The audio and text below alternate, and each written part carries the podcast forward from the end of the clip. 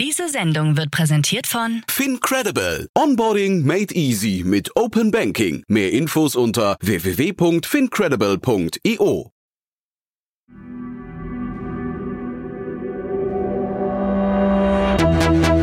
Startup Insider. Herzlich willkommen zum Startup Insider VC Talk. Mein Name ist Jan Thomas und heute zu Gast Christoph Ometre. Er ist Partner von Venvest Capital.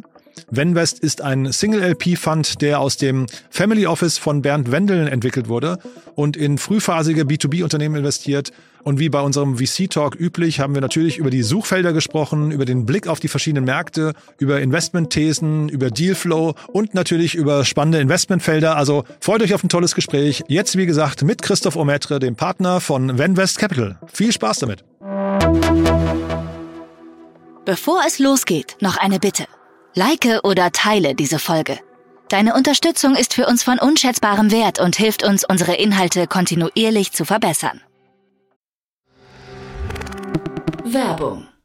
Hi, ich bin Paul, Product Manager bei Startup Insider und hier, um dir kurz unser Podcast-Verzeichnis vorzustellen. Mit einer wachsenden Liste von bereits über 10.000 Episoden ist unser Podcast-Verzeichnis die größte Sammlung deutschsprachiger Podcasts rund um die Themen Unternehmertum, Technologie, Digital Marketing und mehr.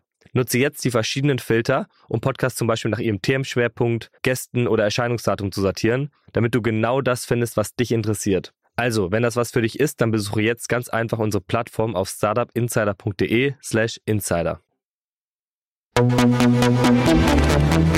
Interview. Ja, sehr cool. Hallo Christoph. Hallo Jan. Freut mich. Super, dass wir sprechen. Und äh, ja, in spannender Form muss ich sagen. Ähm, du hast mir im Vorgespräch gesagt, es gibt ein paar, die sind vielleicht noch bekannter als ihr, aber vielleicht, wir ändern das heute, glaube ich, ne? Ja, wir sind auf jeden Fall auf dem besten Weg dahin, glaube ich, die letzten vier Jahre. Wie würdest du euch beschreiben? Ähm, also die Venvest Capital ist äh, kein äh, klassischer Venture Capital Fonds ähm, wie äh, andere da draußen, weil wir ähm, privat finanziert sind. Also äh, im, im, in der Kurzzusammenfassung sind wir eigentlich ein privat finanzierter äh, Venture Capital Investor ähm, und fokussieren uns auf B2B Software. Was heißt denn genau privat finanziert? Weil ich meine, viele haben ja LPs, die auch Business Angels sind und sind wahrscheinlich auch privat, aber das, das meinst du nicht, ne? Nee, genau. Ähm, also wie man auch auf der Webseite sieht, äh, die Venvest Capital ist entstanden aus den Business Angel Aktivitäten von dem Bernd Wendeln, ähm, der parallel auch ein eher klassisches Family Office hat mit der Vega Invest, äh, dort äh, primär oder ausschließlich in Fonds investiert wird weltweit ähm, und er äh, finanziert aber die Aktivitäten der Venvest Capital ausschließlich ähm, und ähm, ich bin vor jetzt vier Jahren äh, genau dazugekommen, um das mit ihm äh, auszubauen. Mhm. Sag vielleicht noch was kurz zum Bernd, ähm, der ja dann scheinbar so die, die Schlüsselfigur ist ähm, von, von der Genese her. Ähm, was ist sein Background? Die Familie hatte vor äh, 24 Jahren jetzt ungefähr das Familienunternehmen äh, Großbäckerei Wendeln verkauft, ähm, Marken wie Lieken, Urkorn und Golden Toast. Hm. Ähm, und äh, damit ist dann, sage ich mal, das Family Office entstanden. Und wenn, wenn wir Family Office ist ja immer spannend, da redet man ja über auch so verschiedene Asset-Klassen. Äh, welchen, welche, sag mal, welche, welches Gewicht hat dabei Venture Capital? Ähm, gar nicht so groß. Ähm, es gab Aktivitäten im Venture Capital Bereich in der Vergangenheit. Ähm, aktuell verfolgt das Family Office mit der Vega ähm, eher einen klassischen US-Endowment-Ansatz. Ähm, das Portfolio in, sage ich mal, der Gewichtung ist auch ungefähr auf der Webseite ersichtlich. Also äh, Fokus sind eher Alternative Investments, äh, aber viel Private Equity und Hedge Funds äh, in eher sehr etablierte Fonds ähm, weltweit auch. Also Europa und Deutschland spielt ja gar nicht die größte Rolle, sondern eher internationale Fonds. Mhm. Und die Ausrichtung von Venvest, also wie passt jetzt Venvest in diesen ganzen Kosmos rein? Ja, Venvest Capital ist separat. Wir, wir sitzen zwar hier im gleichen Büro wie die Vega und äh, können, sage ich mal, auch das Backoffice äh, nutzen, aber äh, die Business Angel Aktivitäten von Bernd liefen quasi äh, separat immer und äh, wir haben uns dann äh, zusammengesetzt und eben diese Strategie jetzt kontinuierlich sich äh, weiterentwickelt ähm, und fokussieren uns aktuell auf Pre-Seed und Seed im B2B-Software-Umfeld in der Dachregion. Und da muss man sagen, wir hatten ja wirklich schon viele, habe ich jetzt äh, auf eurer Webseite gesehen, viele eurer Unternehmen aus dem Portfolio schon hier zu Gast, ne? Ja, äh, sind wir auch sehr stolz drauf, äh, dass viele Gründerinnen und Gründer äh, schon bei dir zu Gast sein durften und das freut mhm. uns sehr. Und würdest du sagen, da gibt es einen roten Faden zwischen den ganzen Gründerinnen und Gründern, die wir, also ne, ich, ich kenne die, aber ich würde sagen, das ist ja dann doch von außen betrachtet ein relativ breites Spektrum, ne? Oder was würdest du sagen, ist der Kern? Ähm, ja, der Kern ist sicherlich, dass wir versuchen, mit sehr starken Persönlichkeiten zusammenzuarbeiten auf der Gründerseite. Ähm, ansonsten äh, thematisch hat sich äh, das jetzt schon sehr stark auf B2B-Software fokussiert über die letzten Jahre. Wir sind äh, breiter gestartet und jetzt eigentlich äh, fast ausschließlich im B2B-Tech, B2B-SaaS-Umfeld unterwegs. Ich hatte aber auch Kranos Health, habe ich in Erinnerung, ne? Das war ähm, irgendwie, das war äh, Urologie oder so, glaube ich eher, ne? Äh, also äh, zumindest, wie das der Name schon sagt, auf jeden Fall kein reines SaaS-Tool, ne? Nee, ähm, deshalb eben auch die Ergänzung äh, B2B Tech. Ähm, mhm. äh, Kranos ist für uns in der Hinsicht aber dennoch auf jeden Fall B2B, weil der Vertrieb sehr stark über eben die äh, Urologen funktioniert. Mhm. Äh, ist ein digitales Produkt und lässt sich daher aus unserer Sicht auch ähnlich stark skalieren wie SaaS. Ja. Du hast gerade schon gesagt, das, das Backoffice habt ihr mehr oder weniger outgesourced, ja? Wie, wie würdest du euer Team beschreiben? Ähm, ja, das Team äh, besteht äh, zum äh, jetzt über die letzten vier Jahre waren das äh, ausschließlich Bernd und ich, äh, die das gemacht haben, mhm. Äh, die Investmentaktivitäten, also neue Investments, auch Boardseats zu besetzen. jetzt seit Oktober haben wir Tom Orben noch dazu geholt ähm, als Investmentmanager. Mhm. und wir drei, wir, wir können uns aufgrund, sage ich mal, des Backoffices, welches wir über das Family Office nutzen können, sehr stark eben auf Portfolio äh, und Investments äh, fokussieren. Hm. Boardseats, das finde ich ja schon mal spannend. Vielleicht kannst du da mal so deine Learnings teilen. Ähm, wann, wann macht denn Boardseat Sinn und wann nicht? Also wir sehen eigentlich, dass ein Board, ähm, und da ist natürlich jetzt die Definition von Board sehr breit, ähm, sehr oft äh, auch früh schon Sinn macht. Ich glaube, wichtig hierbei ist, ähm, dass es äh, ein ausgewogenes, äh, sage ich mal, Board ist in Hinsicht der Größe und passend ist zu der Phase der Company und nicht zu sehr fokussiert ist auf, sage ich mal, den administrativen und Reporting-Part, sondern eher oft auch einfach als Sounding Board und Sparringspartner dient und weniger jetzt es darum geht, äh, ein riesen Slide-Deck zu bauen mhm. äh, in der Pre-Seed- oder Seed-Phase, um so ein Bot-Meeting vorzubereiten. Ja, ich hatte neulich mal, also ich möchte jetzt den Namen nicht nennen, aber ein spannendes Gespräch mit einem sehr erfahrenen Gründer, der viele Millionen eingesammelt hat, der irgendwann gesagt hat, ihm ist irgendwann viel später erst aufgefallen, dass, ähm, also für ihn waren immer diese Board-Meetings eigentlich so Momente, hat er immer vorher unter Druck gestanden, hat gedacht, okay, hoffentlich geht da nichts schief und irgendwann ist ihm klar geworden, eigentlich muss man rumdrehen und sich vor Augen führen, dass das Board ja eigentlich auch für den Gründer arbeitet oder für, für Startup, ne? Ja, das ist auch unser äh, Credo, würde ich äh, sagen. Kann ich wirklich unterschreiben. Natürlich ist das ähm, eine Frage auch der Phase der Unternehmung. Ne? Ähm, je größer ähm, das äh, Unternehmen ist, desto Klar. mehr ist auch natürlich ein Board ein Kontrollorgan. Mhm. Aber in der frühen Phase sehen wir das schon sehr stark, dass auch quasi die Agenda äh, vorgegeben wird von äh, den Gründern und auch sich da aktiv äh, Hilfe geholt wird und wir das auch gerne äh, so strukturieren, dass ein Großteil dieser Board-Meetings dafür genutzt wird, ähm, Fokusthemen zu diskutieren und zu besprechen und ähm, dass ich das dann eher als ja, fast schon Workshop sehe oder als mhm. Sparring und Diskussion und weniger als äh, wir gehen jetzt hier jede Line-Items durch. Und noch ganz kurz zum Thema Board. Gibt es denn da vielleicht trotzdem äh, Erfahrungen, wo du sagst, also vielleicht so, so, Fehler, die man vermeiden kann, wo du sagst aus deiner Erfahrung heraus, ähm, gibt es vielleicht Muster, die manche Sachen noch, manche Leute oder manche Startups noch falsch machen? Auf jeden Fall äh, sollte es nicht zu groß sein. Also ich glaube, das ist ein äh, Learning, das wir über alle Phasen der Unternehmung hinweg sehen. Ähm, es ist natürlich ähm, Oft wollen Investoren das ja, äh, sage ich mal, auf Basis ihrer Statuten, dass sie sagen, wir wollen immer ein Board Seat haben oder ein Observer Seat haben. Äh, wir versuchen uns zumindest da immer so zu positionieren, dass wir wirklich auch die Gründer fragen, äh, du solltest äh, für dich mal definieren, wer, wen und welche Funktion du gerne in diesem Board sehen möchtest, damit es für mhm. dich am effektivsten ist. Äh, wir beharren da jetzt nicht auch an unsere Board Seats und geben die auch gerne wieder ab in der späteren Phase, wenn äh, andere Investoren da viel Geld investieren. Das ist auch völlig in Ordnung.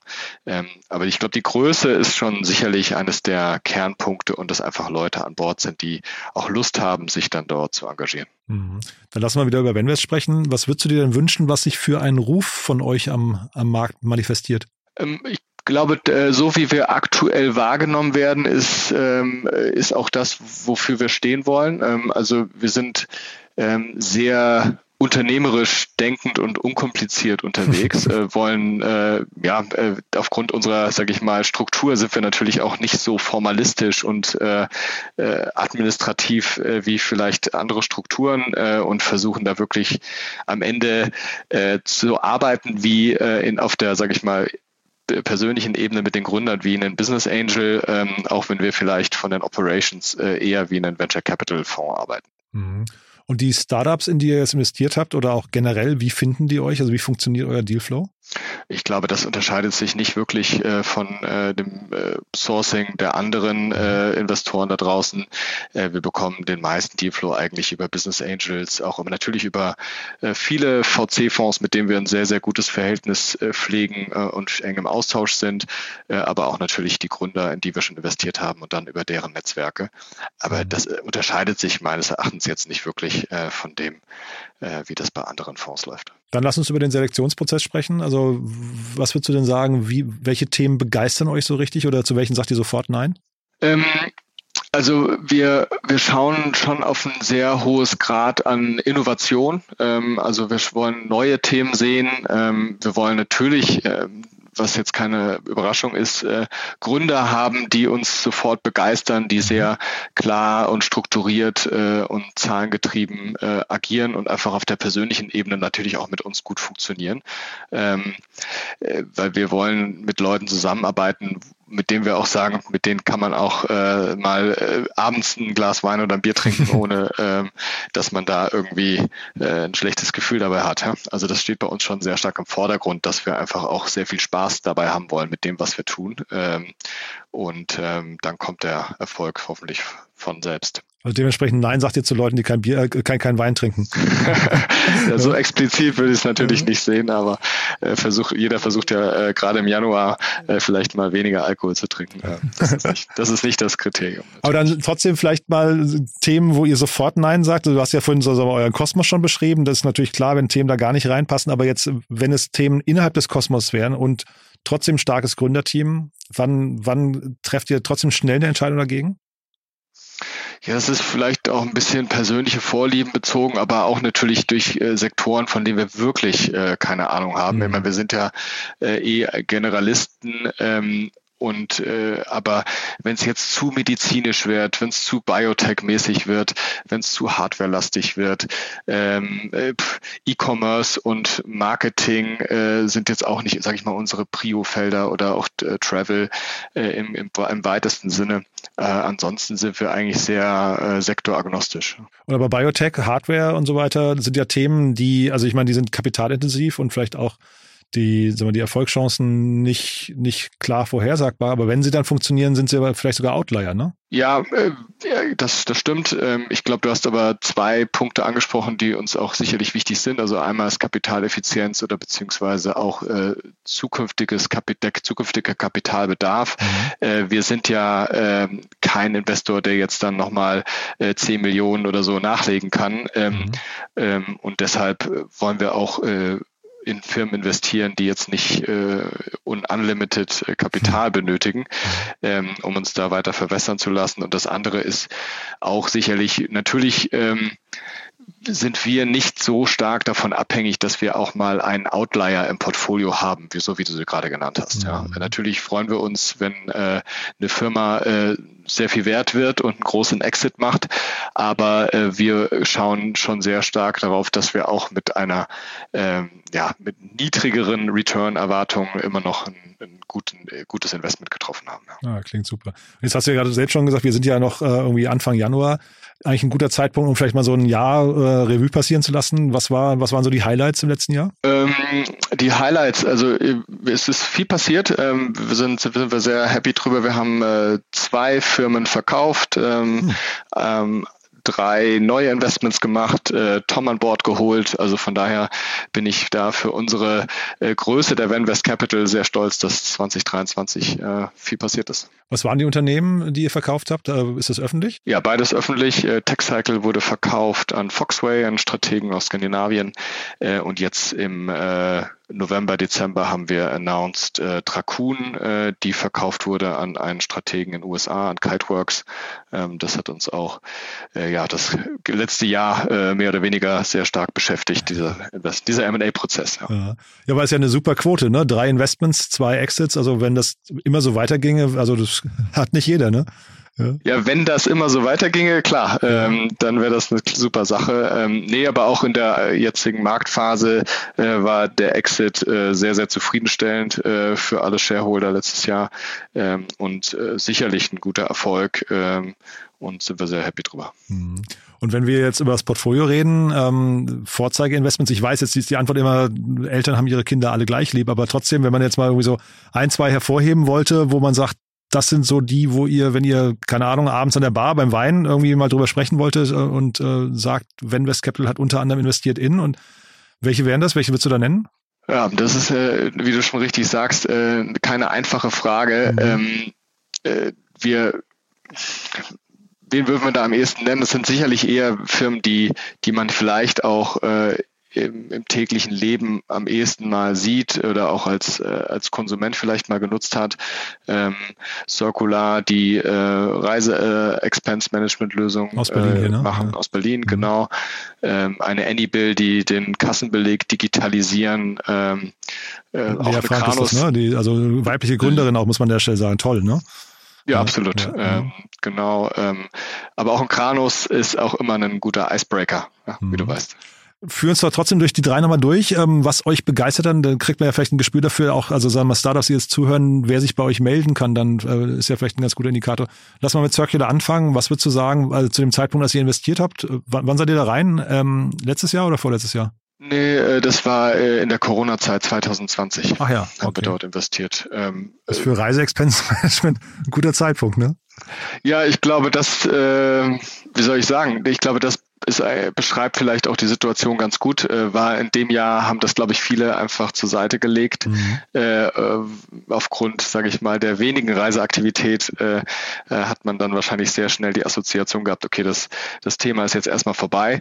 Mhm. uns hat Nikolai und Roman sehr gefallen von der persönlichen Art und Weise. Die Execution fanden wir auch trotz in der schwierigen Zeit in Corona sehr, sehr stark und äh, haben dort einfach eine sehr klare äh, Produktvision gesehen, äh, die artikuliert werden konnte und äh, haben auch äh, seitdem echt äh, tolle Ergebnisse abgeliefert. Mhm. Heißt aber auch, in der Corona-Zeit möglicherweise konnte man da sogar das eine oder ich will jetzt nicht Schnäppchen sagen, aber zumindest, also viele sagen ja immer, in der Krise liegt auch eine Chance, ne? Vielleicht für Investoren auch, ne?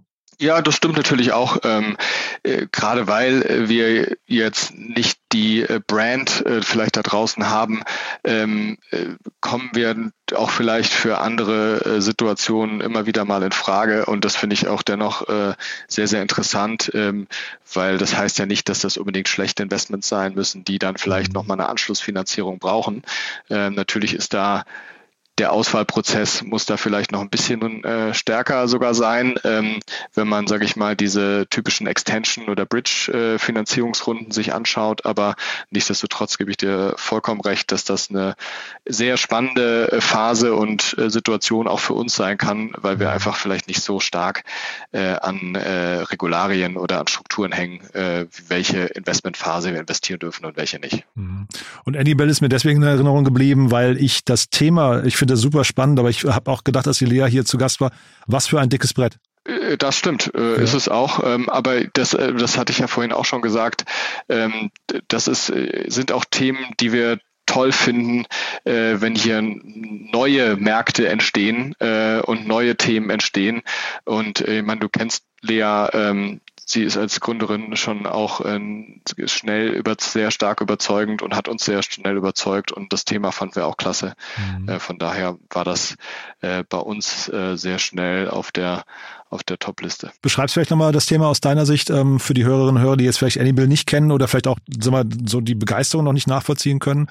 Ähm, Vielleicht magst du mal kurz beschreiben, was A, sagen wir, die Herausforderungen sind und auch B, die Chancen, die ihr da seht oder die, die Upside. Ähm, also ich glaube, die, der, der aktuelle Use Case äh, ist am einfachsten zu beschreiben, äh, dass äh, sämtliche Transaktionen da draußen äh, aktuell in Deutschland eben einen Kassenbeleg äh, äh, mit sich führen müssen ähm, bei, bei einer Transaktion und das komplett zu digitalisieren. Finden wir schon einen äh, sehr großen Use Case und Markt.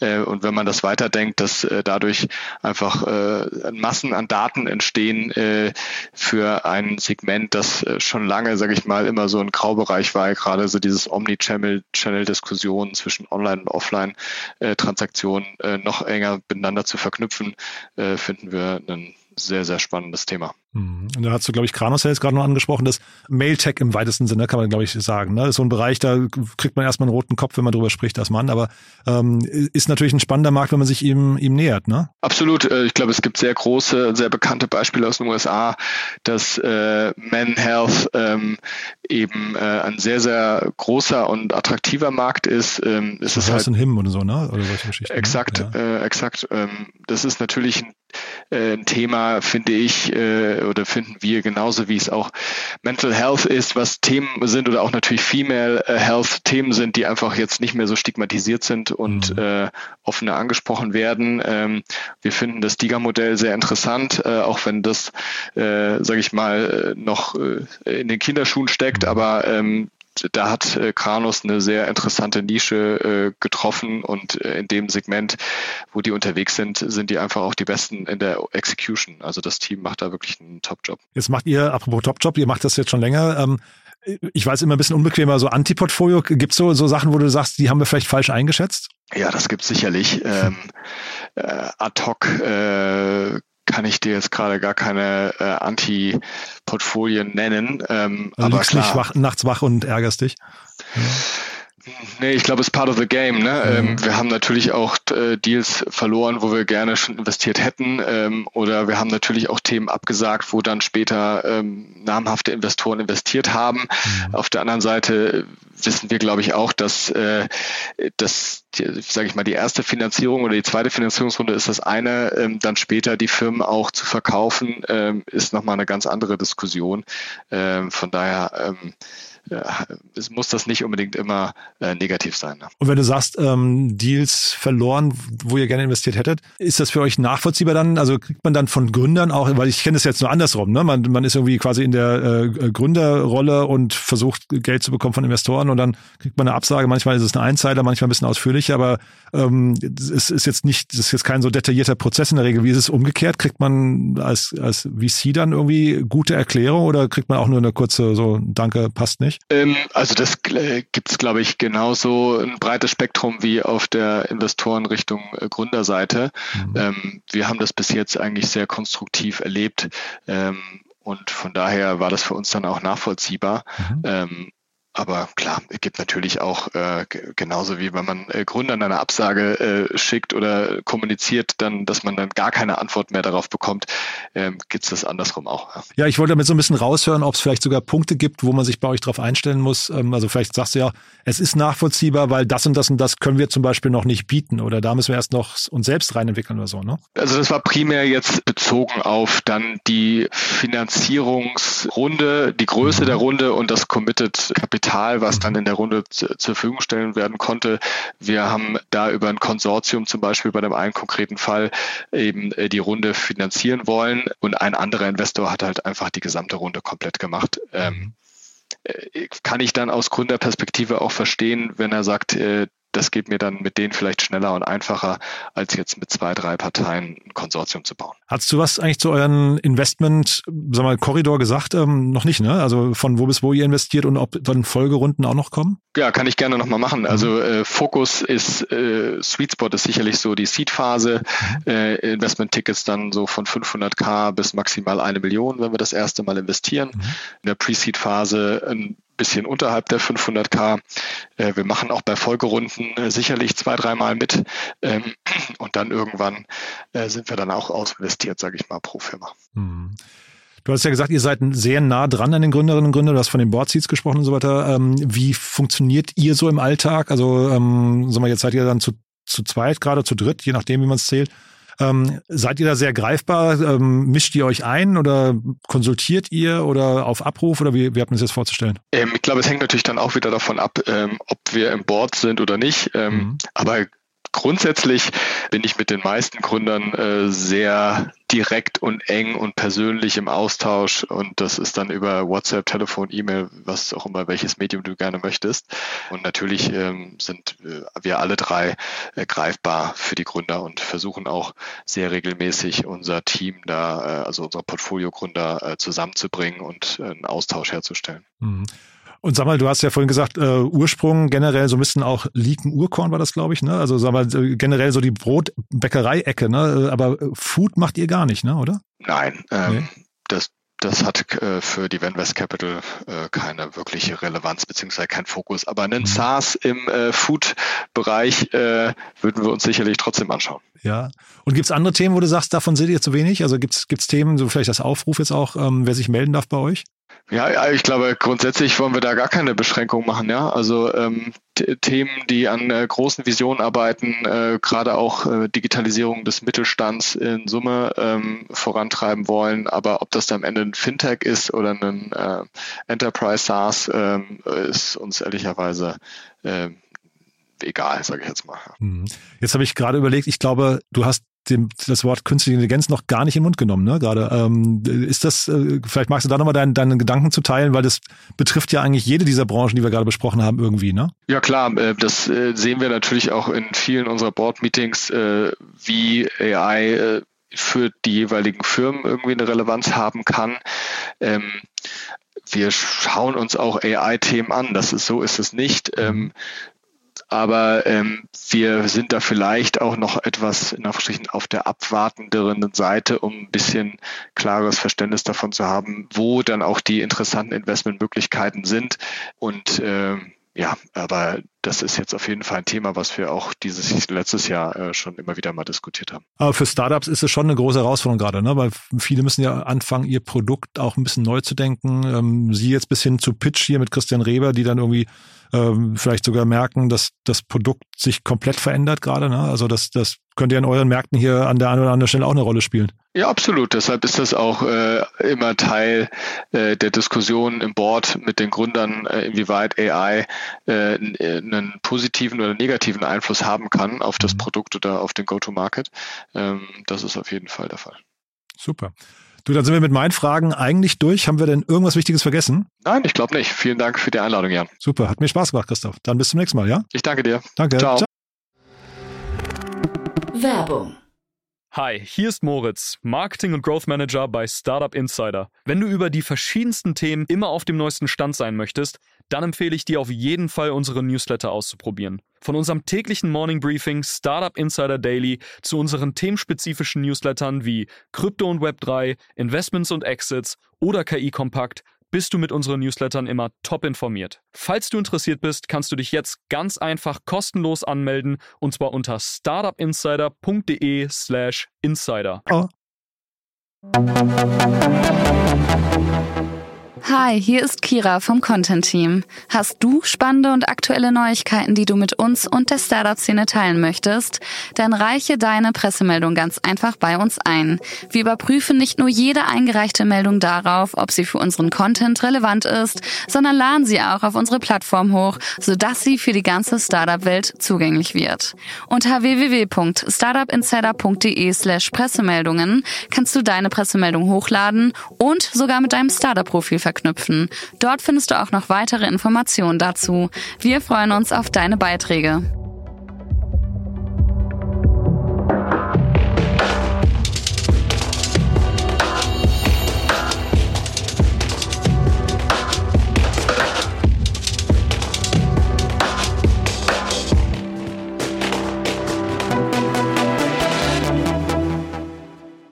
Diese Sendung wurde präsentiert von Fincredible. Onboarding made easy mit Open Banking. Mehr Infos unter www.fincredible.io.